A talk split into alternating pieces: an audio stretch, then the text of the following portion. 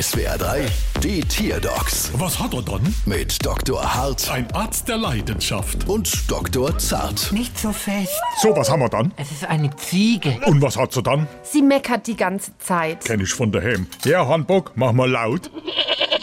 Mach mal leise. Also klingt für mich nach einer normalen Beziehung. Nein, nein, sie meckert wirklich über alles. Das Futter, die Temperatur. Ah, die Spülmaschine, die nicht ausgeräumt ist, die Socke, die rumliegen, dass man zu laut ist oder weil man zwei Minuten zu spät dran ist. Ja, woher wissen Sie das? War nur so ein Gefühl. Da hilft nur eins. Zuhören und drüber sprechen.